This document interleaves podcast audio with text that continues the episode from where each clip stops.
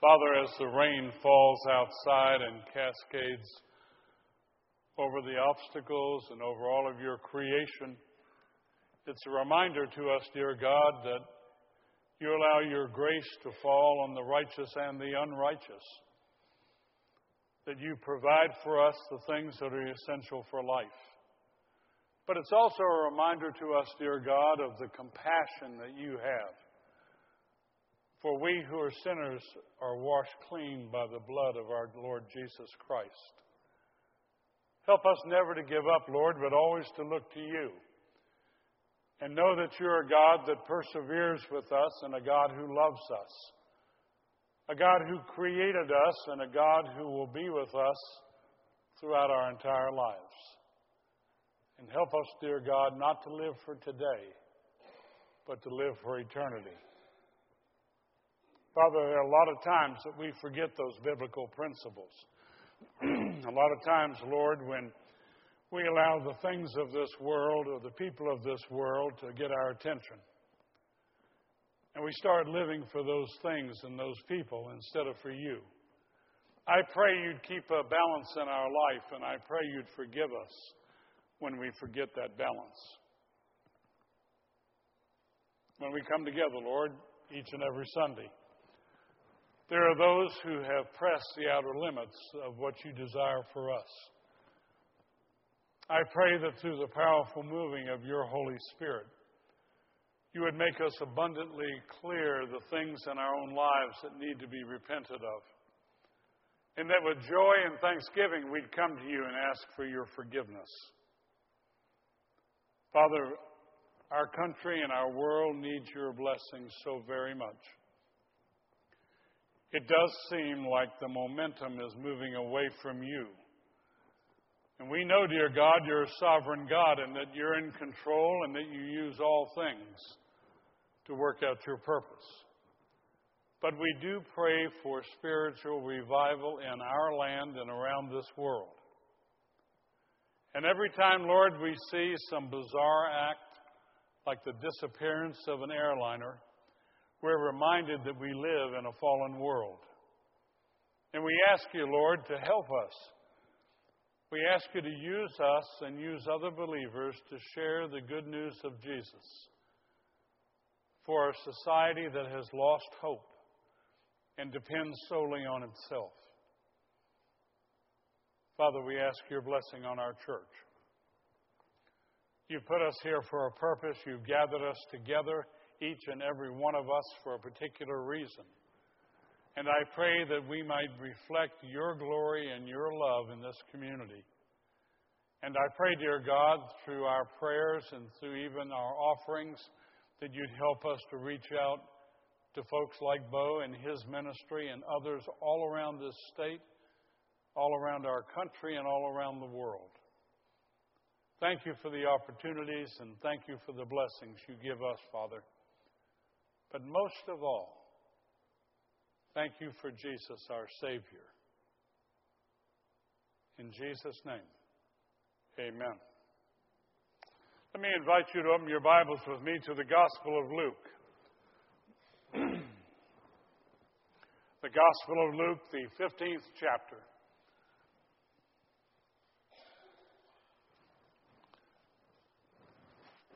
The Gospel of Luke, the 15th chapter, and we're going to start with the 11th verse this morning.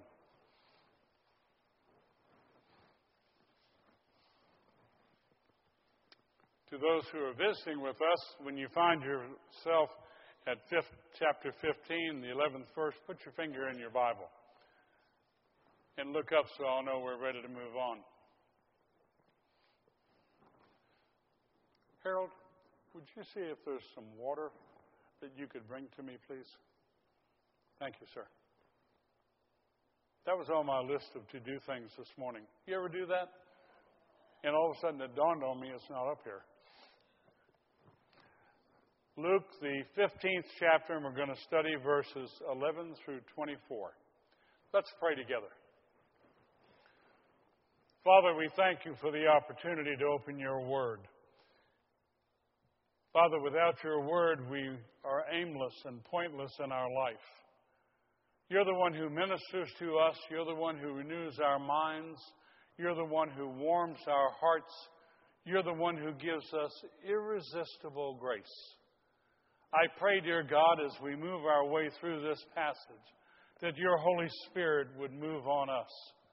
And I pray, dear God, that we would understand and take home the very things that you have for us today. Thank you for your love for us, Lord.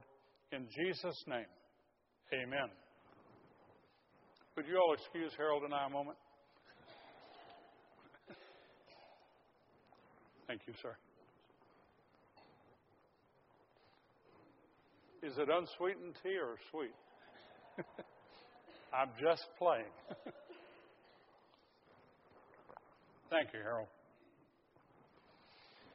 As I sat and looked at the passage this week, I was reminded that there's some times in our life, that are times of real joy. And many of us have had the opportunity to experience the kind of joy I'm talking about. God had the same experience. God created Adam and Eve. He created them in His own likeness, and He looked at them after He had created them and He said, I am pleased. He was happy with what he had done. And I dare say there are a lot of us who, by God's grace, have seen a baby come into this world. And we've looked down in that crib at that lobster colored child with less hair than we'd like them to have, oftentimes, and little wrinkled faces. And we've said, Oh, aren't they beautiful? And they are. What a joyful and wonderful time in life. But we fall, live in a fallen world, and we all know that. And the ones that we love so much oftentimes break our hearts, don't they? Have we not broken the heart of God? Every time we have deviated from what pleases Him and what's in our own best interest, every time we're like a prodigal son in attitude and in action, we break God's heart. And the same thing has happened to many of us as parents, that we've had seasons of time when the ones that we love so much have grieved us and broken our hearts.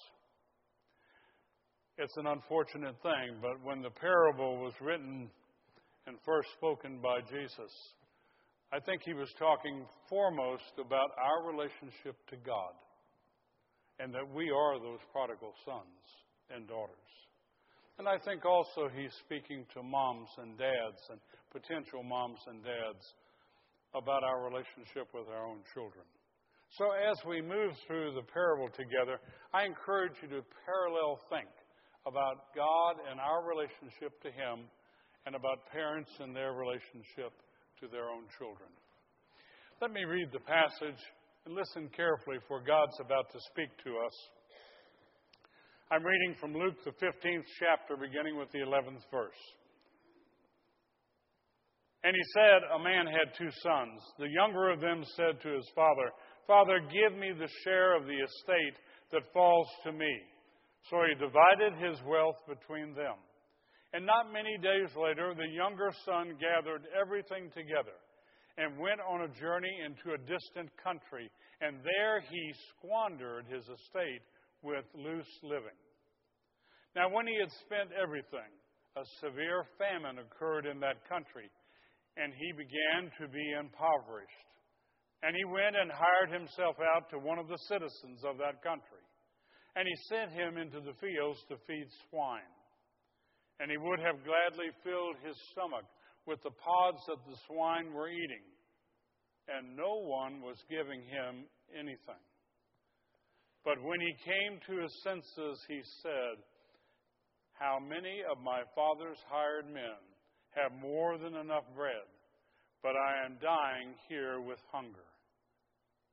I will get up and go to my father, and I will say to him, Father, I have sinned against heaven and in your sight. I am no longer worthy to be called your son. Make me as one of your hired men. And he got up and came to his father. But while he was still a long way off, his father saw him and felt compassion for him, and ran and embraced him, and kissed him. And the son said to him, Father, I have sinned against heaven and in your sight. I am no longer worthy to be called your son. But the father said to his slaves, Quickly bring out the best robe and put it on him, and put a ring on his hand and sandals on his feet, and bring the fatted calf, kill it, and let us eat and celebrate. For this son of mine was dead and has come to life again. He was lost and has been found. And they began to celebrate. May God add His blessing to the reading of His Word. You look at the 11th and 12th verses, you see a request made by the younger of two brothers, the younger son. And he said it very simply. He said, Father, give me the share of the estate that falls to me. He knew Old Testament teaching. He knew that one third of all that his father had would ultimately come to him when his dad died. So, what he's now doing is he's saying, I want it now. J.G. Wentworth. It's mine, and I want it now. We hear that over and over on television through ads. And that's reinforced constantly for us in our society. I have a right to what's mine, and I don't need to think about other people. I just want what I want, and I want it right now. And that's where this son was. If you stop and just think for a moment how self centered he was, he was saying to his dad, Dad, I want you to break up your estate. I want you to start selling real estate. I want you to start selling some of your cows or your sheep. I want you to give me what will ultimately be mine, and I don't want to wait until you die. Isn't that insensitive? It gives you real insight into the heart condition of the young son. Secondly, I think he's saying, I want to be free of all responsibility, and I absolutely don't want my parents to be exercising authority over me. What he's saying is, I want what I want, and I want to be able to get away from you all. You know, there's a, a huge distortion, and we all live with this. Somehow, Satan has gotten us to believe that we can seek to be free and that we can coin a whole new way of being free that's independent of all authority, all responsibility, and it's solely what we want to do, what we want to be, and how we want to do it. And, folks, that is never freedom. That is a deception. You know when you experience real freedom?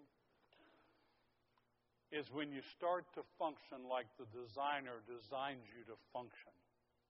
When you start to be what God intended you to be. When that's who you are, you have the freedom to be. And if that's not the model we're seeking, then we become very encumbered and life becomes very difficult. A self centered son who's made up his own mind about what he wants to do.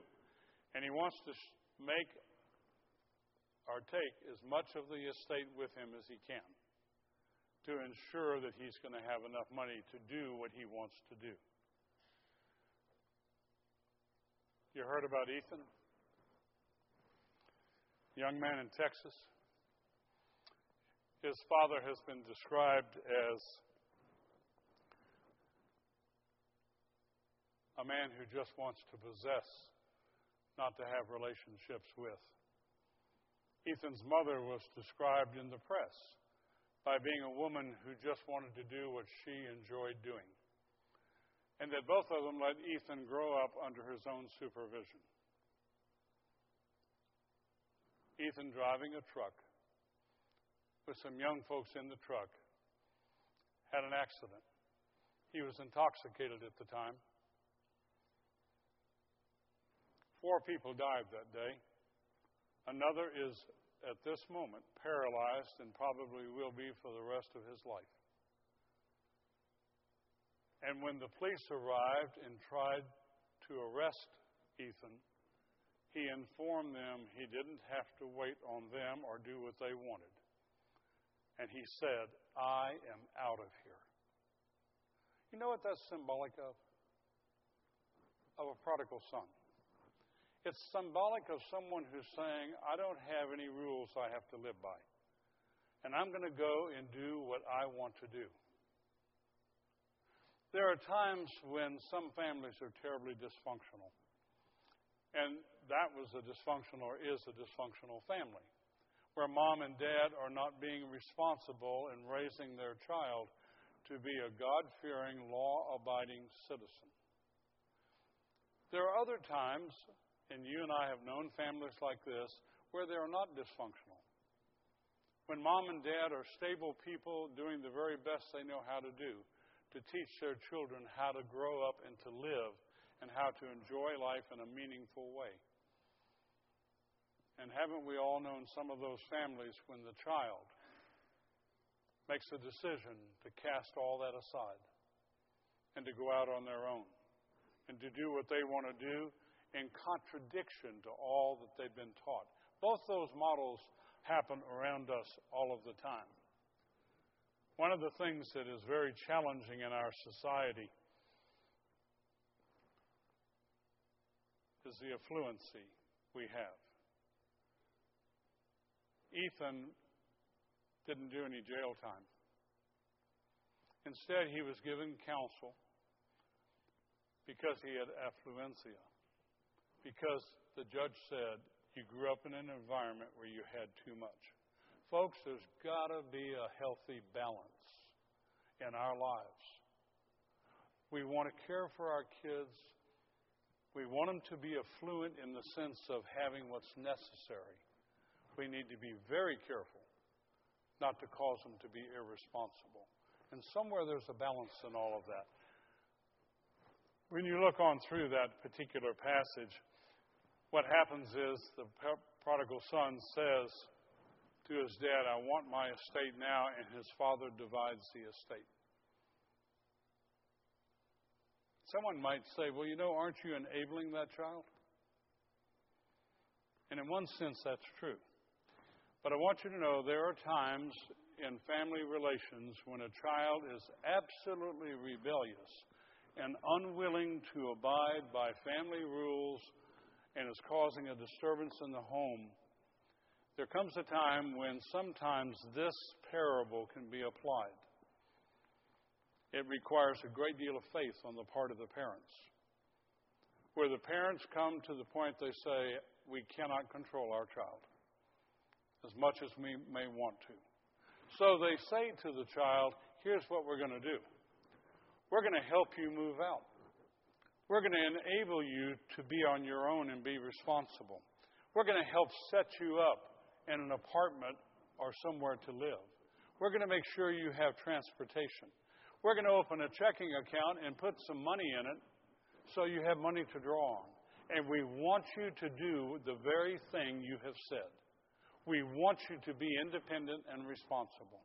And we're making that possible. But we will not give you any additional resources. Go be responsible. And what they're doing is applying a principle that grows out of this prodigal son parable. Because they're saying to their child, We love you. We're going to give you the part of the estate that will help you do the very thing you think you can do. So you can't be angry at us over this if you fail. You can't be resentful toward us because we did what you asked us to do. And then the parent, with deep, abiding prayers and a lot of faith, waits with open arms, praying that that child will repent and come home. And that's a very painful process. Some of you have probably been through that. If you look down at 13 through 16, you see the consequences of what this prodigal son did. He got his part of the estate, and it says, in a very few days, he left and he took everything he owned with him, and he went to a faraway country. And you know what all that suggests? It's like God opening up the prodigal son and saying, Let me have uh, your attention, and you look at what's going on inside of this son. This son left almost immediately. He had already planned on doing that. That was in his thinking. That was his game plan to not stay at home when he got the estate. Secondly, it says he took everything he had, so he didn't plan on coming back, did he? And then he went to a faraway country so his folks wouldn't know what was going on with him. He was accomplishing the very things that he wanted to accomplish. Some years ago, there was a young high school girl in Gainesville, Florida, who seemingly had a healthy home environment, was involved in school, did well in school. Her graduation came around. The night of her graduation, she went to the graduation ceremony and never came home. Her parents got the police looking for her. And after some time, several months, they learned from one of her classmates that she had gone to New York City, to Greenwich Village. They started checking and they found out that she had purchased transportation tickets before she graduated to make that trip. So her dad and another man went to New York and went to the village and started going from one of the high rise tenement buildings to another, looking into rooms that were literally covered with runaway kids, sleeping in communal kind of living. And they spent several days looking for the daughter. They didn't find her. Went back very discouraged, and not too long after that, mom and dad got a note from the daughter saying, I know you were in the village looking for me. Please stop. I'm never coming home. Little over 20 years later, after having suffered all kinds of heartbreaking experiences, that young lady, who now is a young woman, contacted her mom and dad and said, May I come home for a visit? And she went home and she told them how sorry she was. And she talked about some of the consequences that she'd experienced. Proverbs 29:18 is a wonderful reminder. A people without a prophetic vision perish. A people without a prophetic vision have no restraints. And what that's saying is without the Bible and without God speaking to us and teaching us how to live our lives, we are a doomed people. And we have no restraints. We have no guidelines. We have no rules to live by. We try to reinvent all of that for ourselves. And when we do, we fail. That applies to adults in our relationship to God. That applies to children in their relationship to God and to parents. It's interesting that young man became so destitute, God even used a famine to get his attention. He became so destitute that he went and got a job. Can you imagine? That's probably the last thing in the world he wanted was a job. But he went and got a job because he was hungry. Necessity was starting to now take hold of him and get his attention. And the scripture said he was sent out into a field to feed swine. And as he was feeding them and looking at the pods that they were eating, he desired to eat them himself because he was so hungry. Folks, that's some kind of hunger. And what God did is He used those circumstances to get that young man's attention. So often, when there are hard times in our life, what God is doing is He's saying to us, I want your attention. I want you to realize that you can have everything in this world that money can buy, but you can't solve some of the issues of life. They come through a relationship with me. What happens next is exactly how you want the story to end. What happens next is the realization, verses 17 through 19, that the young man comes to. It simply says he came to his senses. Isn't that a wonderful phrase?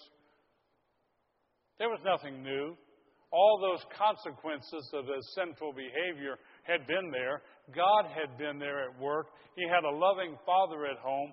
All those things had been in existence, and he was still varying from doing what God wanted. And then he came to his senses. You ever had a time when you wish you'd come to your senses a little bit earlier? Haven't we all been there? Saying, why didn't I figure that out earlier? And you know what it is a lot of times? We're spiritually hard headed.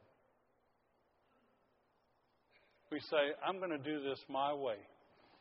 And when we do that, we become insensitive to the beautiful alternatives that God has given us. And He allows us to experience the famine, and He allows us to experience the other hardships. You know how hard it was for that prodigal son? You see it in the next couple of verses. He no longer had a ring. He no longer had a coat. He no longer had sandals. Can you imagine how destitute he was? And now, by the grace of God, he starts to wake up. And he looks around and he realizes that his co workers have so much more than he does. And he realizes what his decisions have led to. And he has that awakening when he says, I've got to do something about this. And he does precisely the right thing. He turns to God and he confesses. You know, there are a lot of times that we want to say to ourselves, well, now I know that what I did was inappropriate and it's brought on negative consequences, but I don't really need to confess. Our offense is against God and against other people. And God wants us to confess. We're told back in the Proverbs we're told that a person who does not confess their sins finds no peace. But a person who confesses and forsakes those sinful lifestyles find compassion. That's a promise that's made to us. And if you take that as an operating principle in life, you say, I need to be willing to set my pride aside and say, I was wrong and I need to be forgiven by God and possibly by other people. And when we do that, the whole healing process starts to take place because it's part of the retrieval, the reclaiming process that God uses to bring us back to Him. So many people today are so filled with pride they don't want to say, I'm sorry. They don't want to say, I did wrong. Instead, they bow up and say, I'm just not going there. And that's the worst decision we can make. For when we come under conviction that what we have done is wrong, we need to go to a loving Heavenly Father and say, Father, forgive me. I'm wrong. Verses 20 through 24. I thought to myself, how do I sum this up? Because it's so beautiful. the son starts home. The father sees him coming. The son's heart is right. His mind is right. And he's destitute. He's broken. And he starts coming home, and as he's coming home, his dad sees him from a distance. And what's it say? His dad says to the servants, Well, you all just wait here, and I'll wait here. And when he gets here, we'll just get our pound of flesh, and then we'll. That's not what he says, is it? The proverb says when we repent and when we seek a new lifestyle and forsake the sinful things, that we encounter compassion. God is waiting with his arms wide open. Loving parents are waiting with their arms wide open. The whole purpose is to see us come home. And he says the dad leaves the house, runs down the road, puts his arms, can you feel him? Puts his arms around his son. Can you imagine the joy in his heart? And he hugs that son and kisses that son and lets that son know you are absolutely welcome here and I want you here. And then he turns to a servant and says, I want you to throw a whale of a party. I want you to go get a robe and put it on my son. I want you to put a ring on his finger and sandals on his feet and get the fatted calf, and we are going to celebrate. And don't you think that when a repentant sinner comes home, the angels and those souls in heaven celebrate? Because the grace they have experienced, somebody else is experiencing. I want to leave you with an image. I don't think there's a one of us that on occasion hasn't been this prodigal son. If you know your own heart, you know that. I hope that you have found occasion to drop on your knees and say, Lord, forgive me. And as you say that, the image I want you to have is the image that grows out of these verses of God with his arms open, having come more than halfway to meet us, and embracing us compassionately, and kissing us on the cheek, and saying, I love you. I love you so much. And for us to remember, He allowed His own Son, Jesus, to die that all that might transpire. Got it? Let's pray.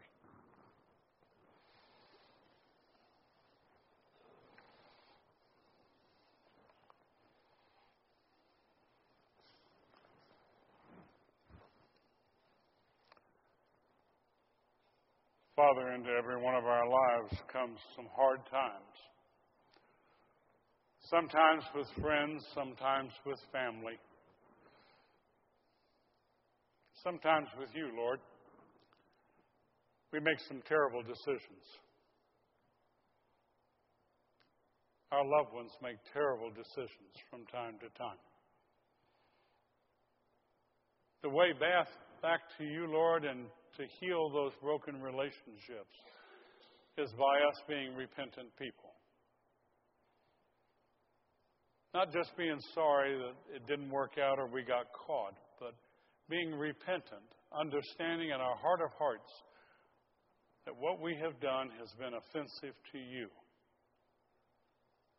And knowing, dear God, that you will forgive us and you'll even forget about our sin.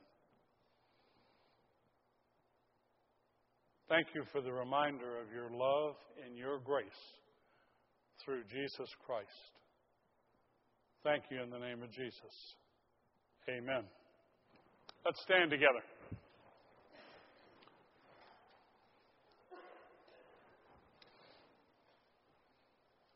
I encourage you, if the Lord has impressed something on you from this passage, to give additional prayer and thought to it If you want to talk to me or one of our elders, please reach out. Give us an opportunity to love on you. We have a lot in common, all of us. Saved by grace, by a loving God. So if you share with us, you're going to find compassionate and loving responses. It's still raining. You all want me to preach some more? That can happen if you just tell me. I was in Romania and preached a sermon one night about 9 o'clock at night. And I sat down, and I'd already preached three different sermons that day in three different villages. And I sat down and I looked out at the church, and my translator leaned over and he said, The preacher wants you to preach again. And I was very tired. And I said, Really? He said, If you want to preach the same sermon again, that'd be okay. God bless you and God keep you, my friends. I pray that you'll have a beautiful week in the Lord and that you will keep the image of a God who loves us and who's got his arms wide open and who comes more than halfway. And he will forgive and he will forget. God be with you. In the name of the Father, and the Son, and the Holy Spirit.